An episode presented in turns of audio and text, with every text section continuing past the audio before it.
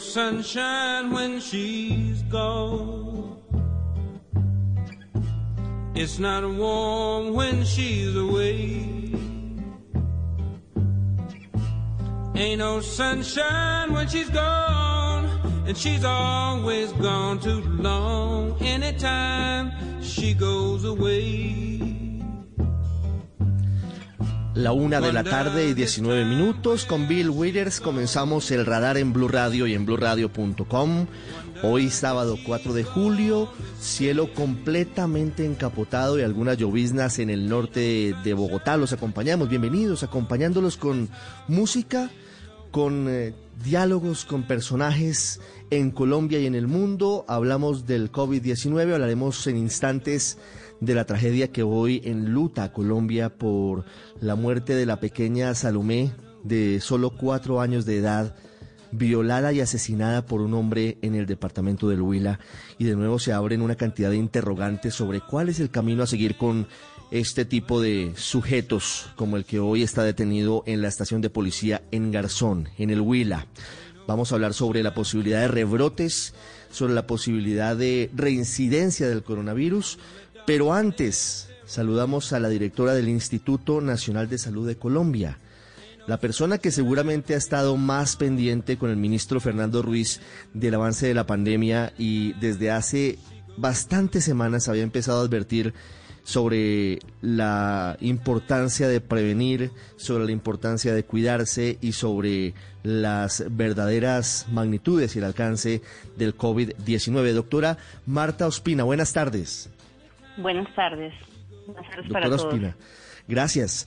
Estamos cumpliendo ya 100 días de confinamiento, 100 días de aislamiento preventivo obligatorio, con excepciones, por supuesto, pero estamos más o menos todos los colombianos bajo esa misma tónica y bajo un decreto del presidente Iván Duque. ¿Cómo analiza usted lo que ha sido este trámite, este proceso? Bueno, eh, nosotros hemos tenido dos, dos grandes etapas, porque aunque continuamos el confinamiento, como usted bien lo dice, eh, es una, digamos, una medida general con muchísimos eh, sectores abiertos y, una gran cantidad de personas en la calle. Entonces, el, eh, el asunto es que nosotros hicimos una primera etapa en la que el confinamiento fue realmente muy estricto, con todo el mundo en, en las casas, con, con la economía prácticamente parada, todo eso para ganar un tiempo, como lo hemos dicho muchas veces, que era absolutamente necesario para la para entender la dinámica con datos propios colombianos, para poder preparar los servicios de atención, para poder asegurar eh, el tiempo, dado que la, que, que la la transmisión en, ese, en esas situaciones se pone lenta, entonces como la transmisión se lentifica, uno puede asegurar que los servicios tomen las muestras, crecer la capacidad diagnóstica, pasar a tener un, laboratorio capaz de leer a tener 88 laboratorios que leen, sobre, pero sobre todo hacer que más territorios tengan la capacidad de leer, que los laboratorios departamentales de salud pública puedan hacer lo que la ley les manda, que es ponerse a punto para tener el diagnóstico asegurado asegurar además que haya mm, eh, contratación como debe ser en las entidades territoriales de personal de salud pública y de vigilancia para poder hacer el, respectivo estudio de contactos y rastreo y preparar también los servicios de salud, los médicos, entrenar los médicos, el personal de salud, adquirir para ellos eh, los equipos de protección personal y también, por supuesto, el tema de UCI que a veces termina siendo como el único que se menciona, pero realmente la preparación es enorme para muchas cosas. Esa etapa pasó y esa etapa tenía un fin específico y era limitada porque es, obviamente, Ricardo, insostenible en el tiempo.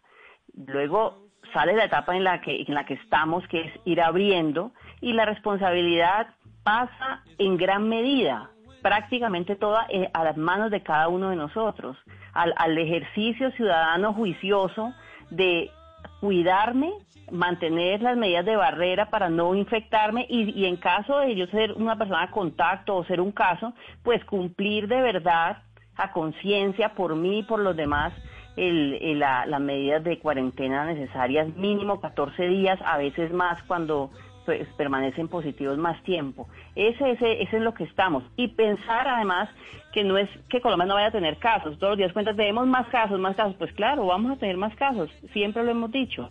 Y, y, nos preparamos para enfrentarlo. Lo que estamos haciendo es enfrentando. Enfrentando, tratando de tener un contagio lento y disminuir la mortalidad en, la, en el mayor grado que sea posible. Hoy, ¿cómo está ese índice de mortalidad, doctora Ospina? Usted dice sí, es normal que aumente el número de casos.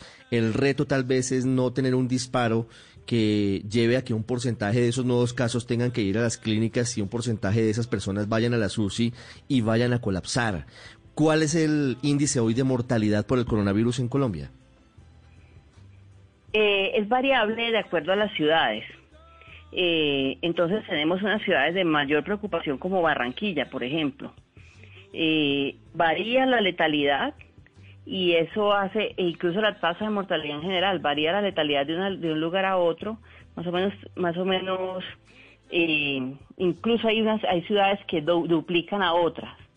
ese, ese, ese, es el gran reto y por eso en este momento el seguimiento que hacemos y la, y la gran responsabilidad está en los gobernantes locales cada, cada ciudad, cada departamento, sobre todo cada ciudad grande, tiene una dinámica distinta. Y por eso, aunque nosotros tenemos una curva general para Colombia, con un pico esperado, eh, que ya en este momento, con lo que estamos observando para el mes de septiembre, tenemos diferentes velocidades y diferentes, y diferentes ciudades harán pico en otros momentos, algunas en julio y otras en agosto.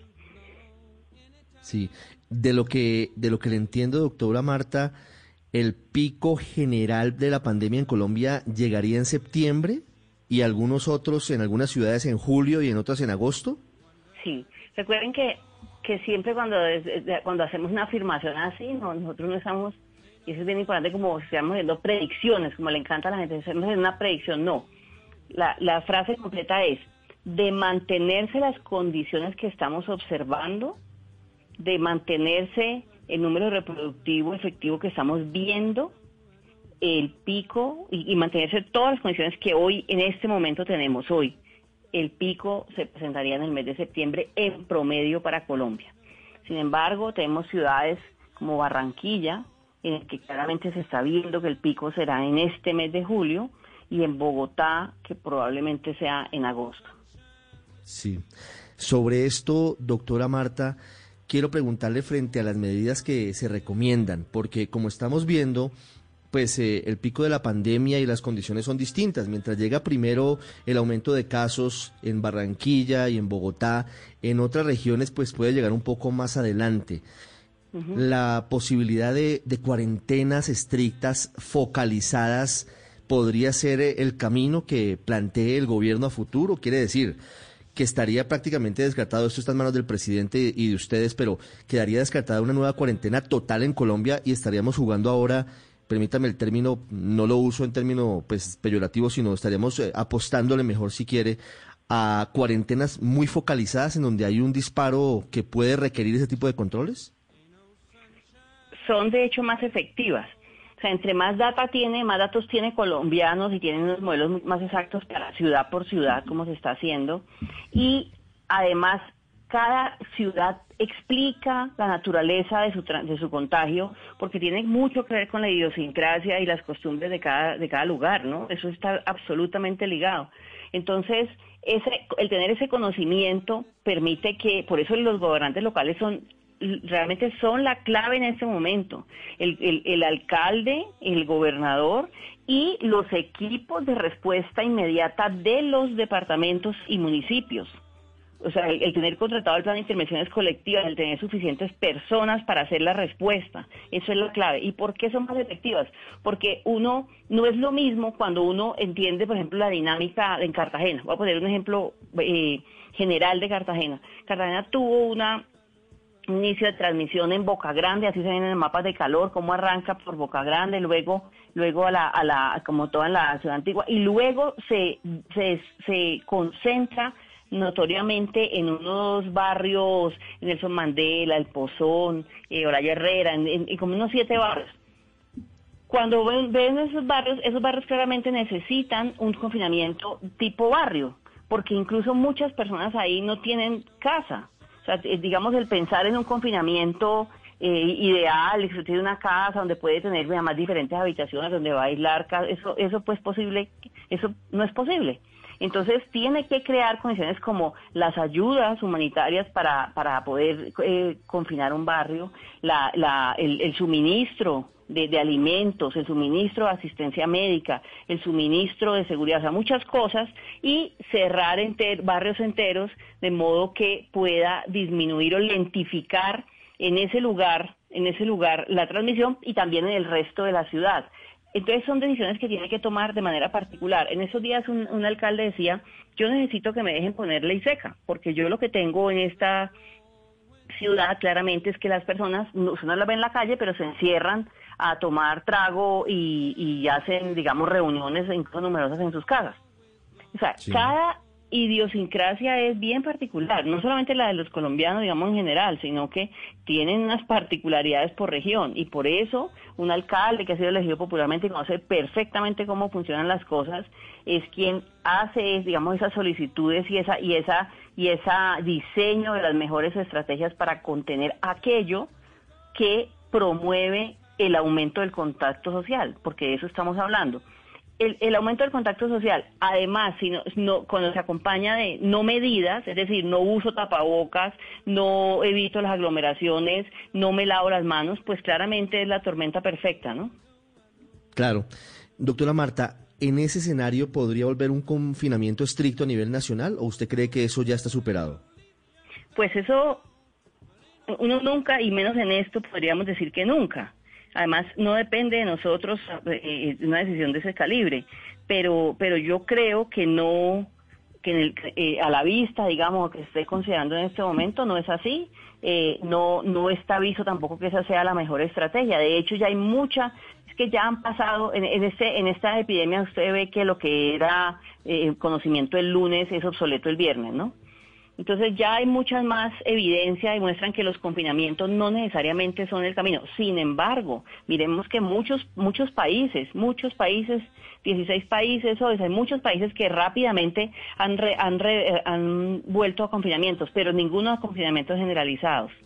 Prácticamente todos se están yendo por por barrios, por zonas, por por ejemplo el paso de- el paso de un río al, al otro lado de, un- de una comunidad, de, o sea, ciertos lugares. Todo el mundo está centrado en las, los confinamientos focalizados. Claro, por ejemplo, hoy en Cataluña eh, estuvieron aislando a, a 200 mil personas. eh, en Australia, por ejemplo, en Melbourne, en unas zonas. Sí, eh, el mundo el se dirige Wuhan, más. en el mismo en, Wuhan, en sí. Wuhan también y, y en. Beijing también.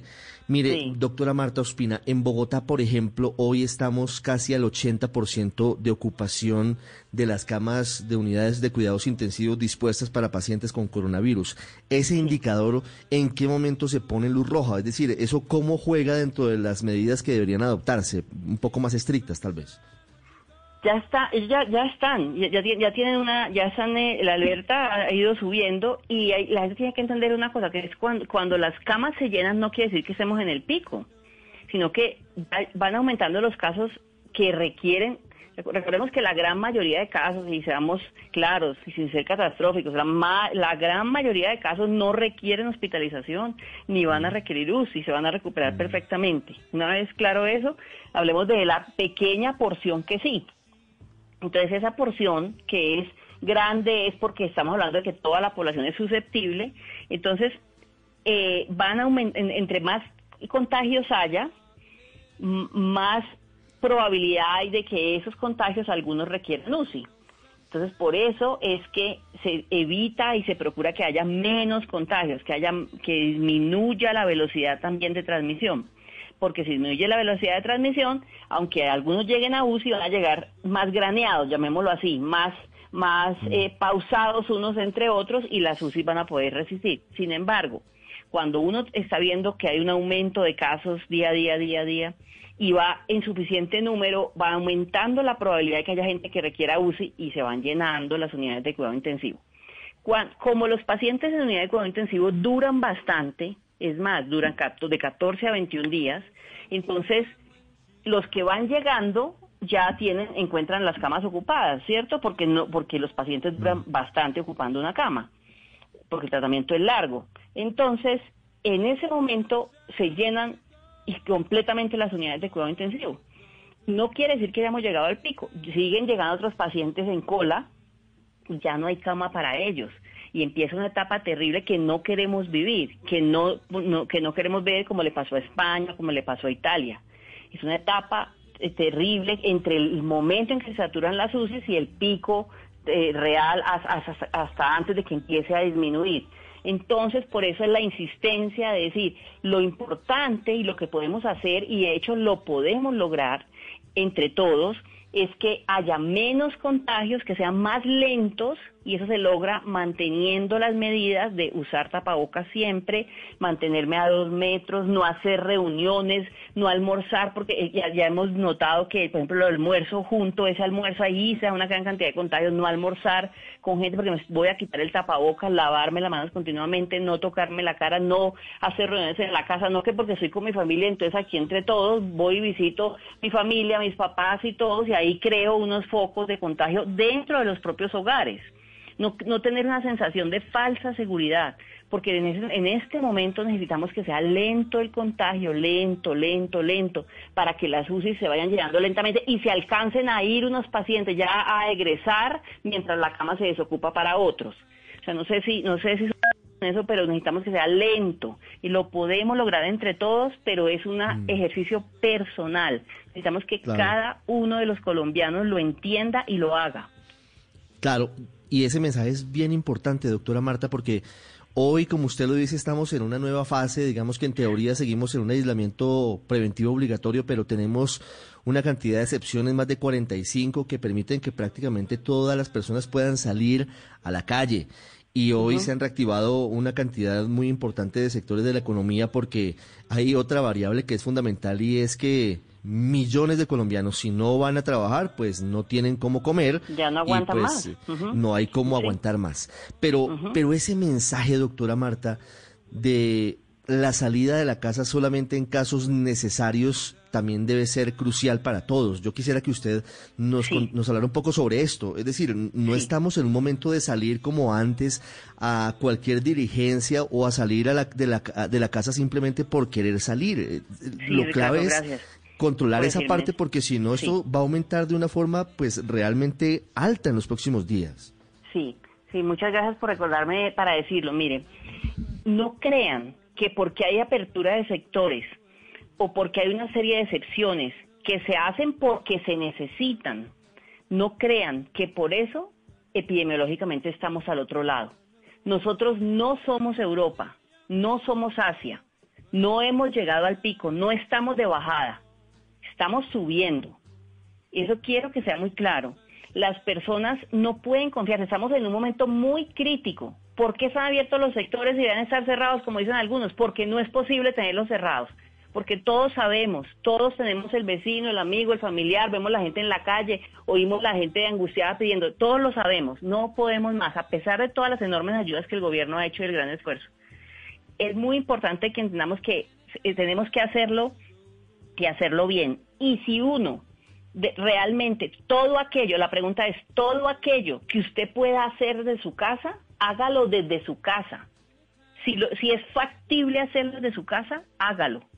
Y si, y si no lo puede hacer desde su casa, pero es aplazable, aplácelo. Ese es el mensaje. No hay nada que salir a menos que sea absolutamente indispensable. No es necesario hacer la reunión presencial, que porque no, no es necesario en absoluto no es necesario hacer la vuelta si la puede aplazar. Y las personas que tienen ese ejercicio permanente de permanecer en sus casas, pero tener además los cuidados de usar el tapaboca realmente, de tener el lavado de manos, de no aceptar las visitas, de no hacer visitas, de, de todo eso, esas personas se están aportando al colectivo, porque eh, somos una gran masa de personas y entre más personas conscientes hagan su tarea, menor probabilidad de aumentar la velocidad de contagio tenemos. Entonces es muy importante, todos ponemos, cada uno de nosotros con la actitud ponemos, no es un momento tranquilo, no quiere decir que la apertura o el permiso o que los mayores puedan salir, no quiere decir que entonces estemos todos tranquilos y aprovechemos y todos vamos a irnos para la calle. Ese no es el mensaje. Doctora Marta Ospina, en las últimas horas hubo una decisión judicial que ha sido muy controvertida. Tiene que ver con lo que se ha llamado la rebelión de las canas y usted seguramente tiene conocimiento de ella.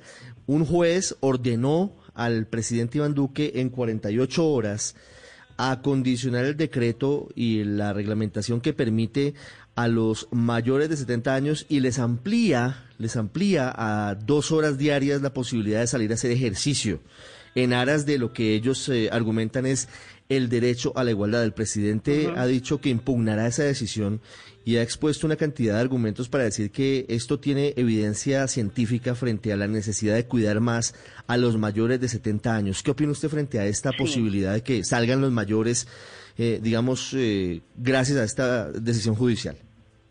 El, la sentencia no solo se limita a, que simplemente tengan una hora más de ejercicio, digamos que ese sería el menor de los, de los problemas. Eh, la sentencia además suspende eh, eh, una norma que hace que, porque como bien lo, lo propende la demanda, pues es el derecho a la igualdad, cosa que es fundamental, el derecho a la igualdad y es, es eso obviamente es innegable.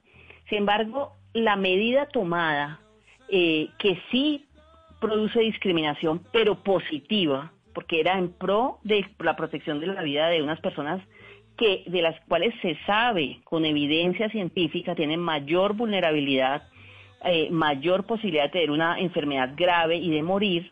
Entonces, esa discriminación que sí existía, pero era positiva, esa es la que con esta sentencia ha quedado, eh, pues, ha quedado suspendida por ahora. Entonces, ¿qué, ¿qué pensamos de eso? Es muy preocupante, sumamente preocupante porque es innegable, absolutamente innegable que sí hay, mayor vulnerabilidad en ese grupo de edad. Ahora bien, ¿Qué haríamos ante una sentencia como esta? Pues hacer una recomendación eh, eh, abogando por la sensatez. Yo les digo claramente, si usted es una persona mayor de 70 años, incluso mayor de 60, si no tiene que salir, no lo haga, no lo haga. Así tenga en ese momento una dispensa distinta, no lo haga. No lo haga porque la probabilidad que usted tiene de, ser, eh, de ser contagiado en ciudades, por ejemplo, con con alta transmisión, en Barranquilla, Cali, Bogotá, es muy alta. Y si a usted le da la probabilidad de, enfermarse gravemente, es mayor que la del resto de la población. Y eso quiere decir que cuando usted también necesite una UCI, usted está compitiendo con UCI con el resto de la población. Y, la probabilidad suya de morir es mayor que la del resto de la población. Y e incluso, voy a decir una cosa que suena terrible, pero es cierto y lo dice ya incluso la Academia Nacional de Medicina en su documento de ética en el momento en que se requieran, haya escasez de UCIs y, haya eh, eh, competencia, digamos, por las UCIs, tiene mayor probabilidad de ser elegido o privilegiado la persona menor. Entonces, eso no es conveniente para los adultos eh, mayores de 70 años. Hay que pues sí, pedir por la, por la sensatez y evitar salir en lo máximo. Y se lo digo, por ejemplo, yo con mis propios padres, mayores de 70 mayores de 70, yo les digo, no vayan a salir. Ellos en su propia sensación me dicen, ni lo pensábamos hacer. Ah, y son y personas iguales, profesionales, médicos, y no, no lo pensábamos hacer, porque este, esta inversión de unos meses que estamos haciendo, nos, la, estamos, la estamos haciendo para apostar por unos años de vida. Por lo tanto, ese es mi mensaje.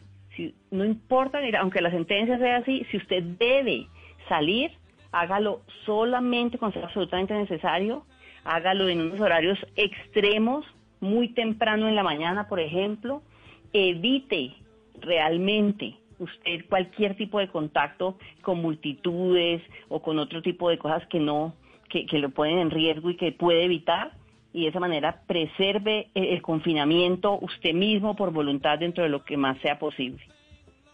Sobre esto, doctora Marta, la Academia Nacional de Medicina ya expidió ese documento del que usted nos habla eh, sobre un asunto que es terrible y pero que está al frente, no no estamos hablando de que va a pasar en 10 años o que va a pasar en Europa, ya hay en materia ética una forma de, mirar esto que ojalá no nos alcance, pero que si llegase a, ocurrir en Colombia, ya tendríamos un protocolo que indicaría que lo que recomienda la Academia Nacional de Medicina es que si hay un solo ventilador y hay un adulto mayor y un joven, ¿se debería privilegiar en principio al más joven?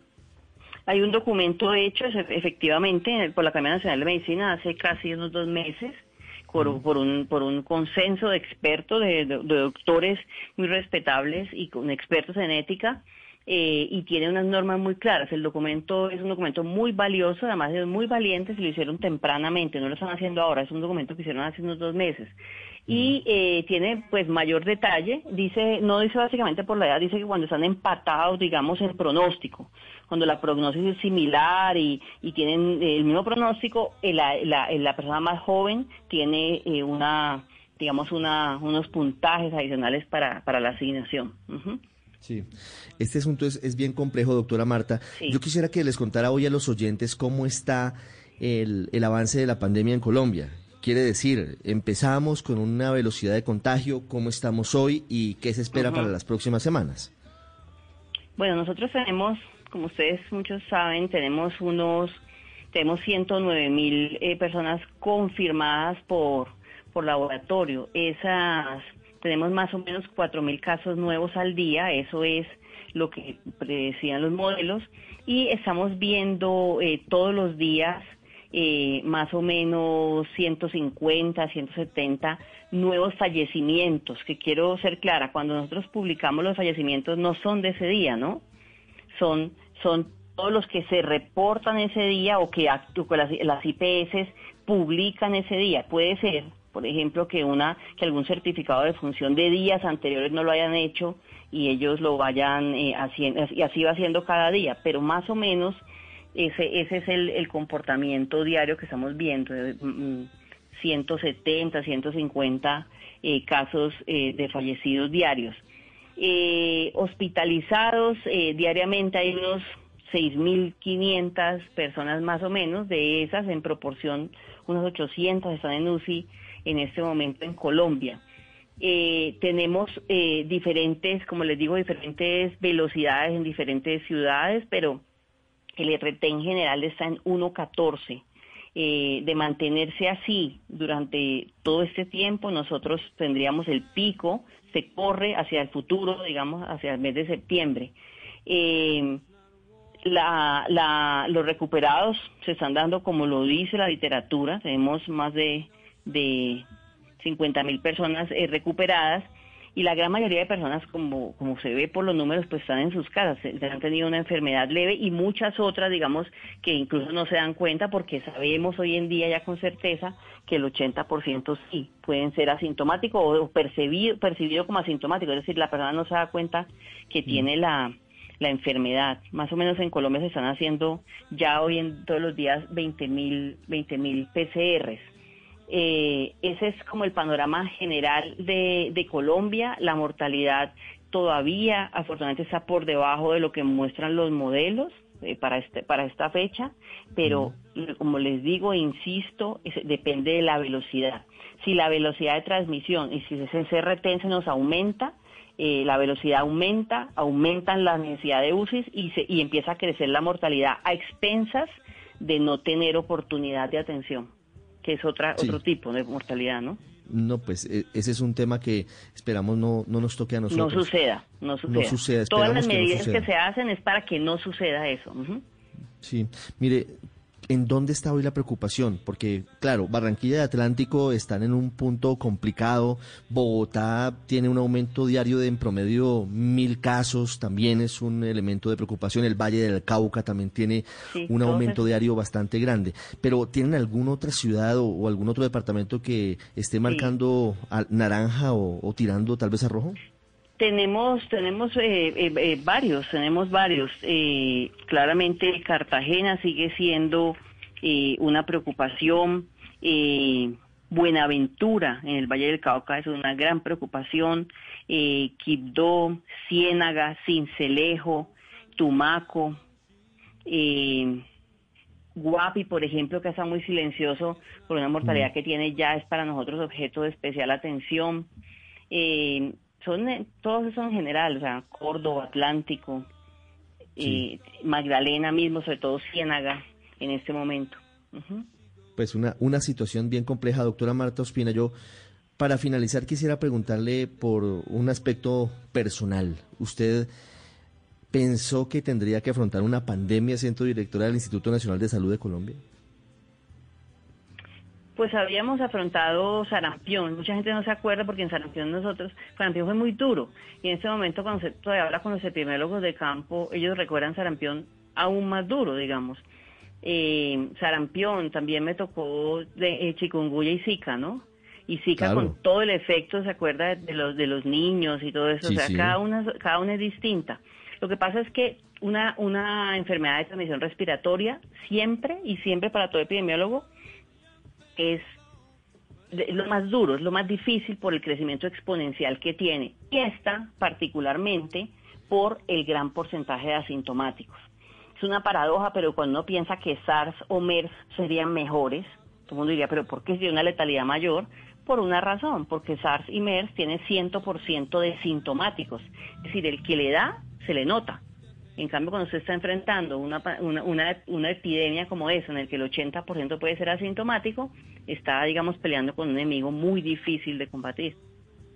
Claro, eh, hace unos días el ministro Fernando Ruiz, tal vez hablando con Vanessa de la Torre en Mesa Blue, recordaba una anécdota, yo no sé si usted la recuerda, según la cual en el gobierno anterior, hablando ustedes, él, él y, y usted, doctora Ospina, sobre los temores a, futuro, sobre qué temerían. Usted le dijo, según dijo el ministro, que le temería a una pandemia de coronavirus. ¿Recuerda? A una respiratoria, a una enfermedad. Yo le dije, sí, a una, a una, a un y le dije, y, estábamos hablando, y dice, la, el la próxima gran pandemia del mundo será respiratoria.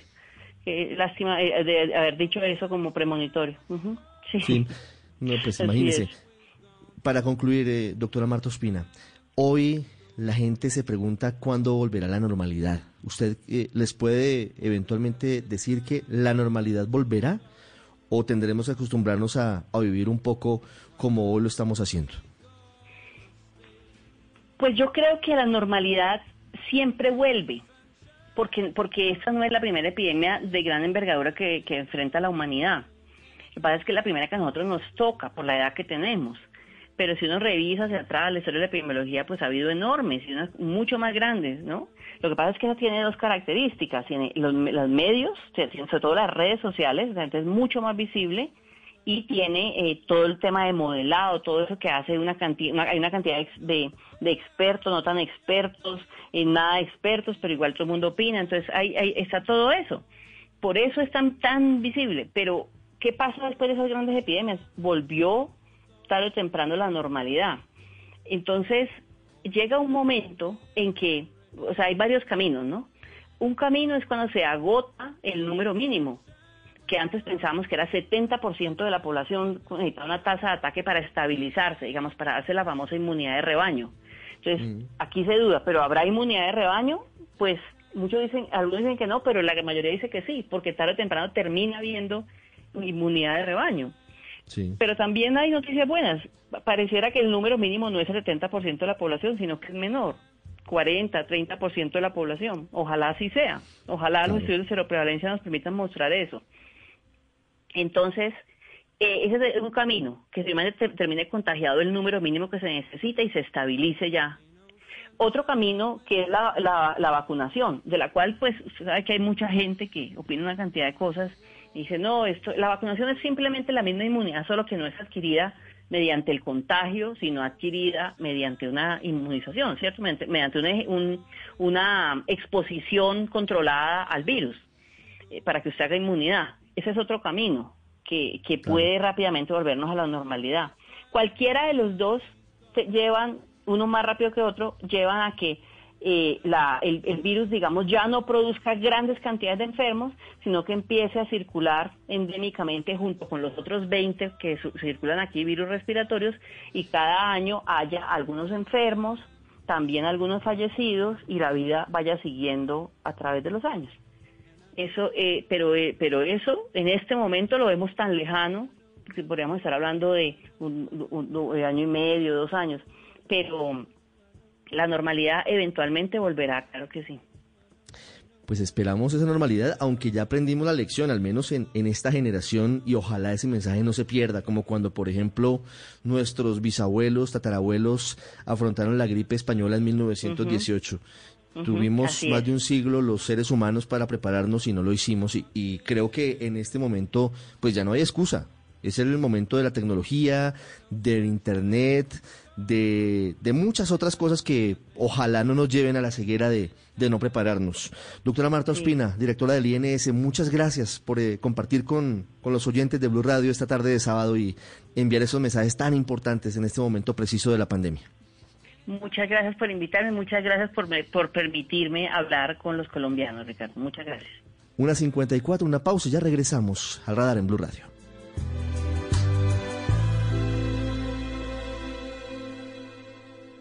Ya regresamos a El Radar en Blue Radio. Todos tenemos un reto, algo que nos impulsa, eso que nos hace levantar de la cama todos los días, un sueño que nos lleva al límite y nada más importa. No importa el dolor, ni la frustración, no importa el tiempo. Un reto que es a la vez nuestro combustible y nuestra obsesión. Porque nada se consigue de la noche a la mañana este es mi reto. ¿Cuál es el tuyo? Pasta Sonia, sabor y energía que te hacen mejor. Trabajamos pensando en usted. Gracias por mantener viva la fuerza de la cooperación. Con tus aportes seguimos apoyando a miles de asociados. En Coomeva hemos puesto a tu disposición diversos canales virtuales para que puedas realizar tus pagos totales o parciales sin salir de casa. Banca móvil, oficina virtual, app Mi Coomeva y botón de pago PSE. Conócelos en www.coomeva.com.co slash pagos en línea. Úsalos. Cooperar desde casa ahora es más fácil. Cooperando somos más fuertes. Coomeva nos facilita la vida. Usted está en El Radar en Blue Radio.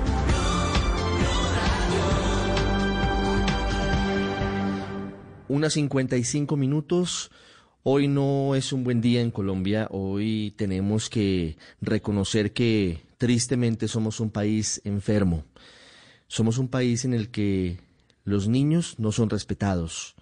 Somos un país en el que, a pesar de que se hacen anuncios grandilocuentes de cadena perpetua para quienes violan a un pequeño, pues siguen pasando casos y siguen pasando y nada ocurre. Porque en últimas lo que buscamos es que dejen de violar y de matar a nuestros niños. Y hoy la víctima es Salomé, una inocente pequeñita de cuatro años de edad en el municipio de Garzón, en el departamento del Huila. Una niña que apenas empezaba a vivir a quien le gustaba esconderse, le gustaba bailar, le gustaban cosas propias de una niña de su edad. Y amaba a su padre, que se dedicaba a secar café en una humilde vivienda en zona rural de ese municipio de Garzón, en el Huila, como les digo. Salomé no supo nunca qué pasó. Salomé nunca entendió por qué un animal de 27 años, ni siquiera un animal hace esto no sé cómo decirle a ese hombre, que mató y violó a Salomé. Salomé perdió la batalla hoy, en la mañana, en la clínica Mediláser en Neiva. Algo tenemos que hacer como país porque no podemos seguir en esto. No puede seguir convirtiéndonos en paisaje que violen y maten a nuestros niños. Pero en serio, algo hay que hacer. Silvia Artunduaga.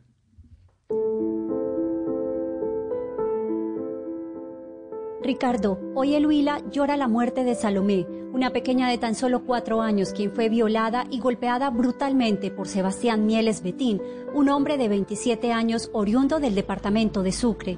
La niña permanecía desde el pasado 30 de junio en la unidad de cuidados intensivos en estado crítico. Doctor Mario Andrés Suaza, gerente de la clínica Mediláser, sucursal Neiva. Lamentamos profundamente el fallecimiento de la paciente menor de edad en la madrugada de hoy 4 de julio debido a hipertensión endocraneana, refractaria al manejo, disfunción de múltiples órganos secundaria a trauma encefalocraneano severo por politrauma.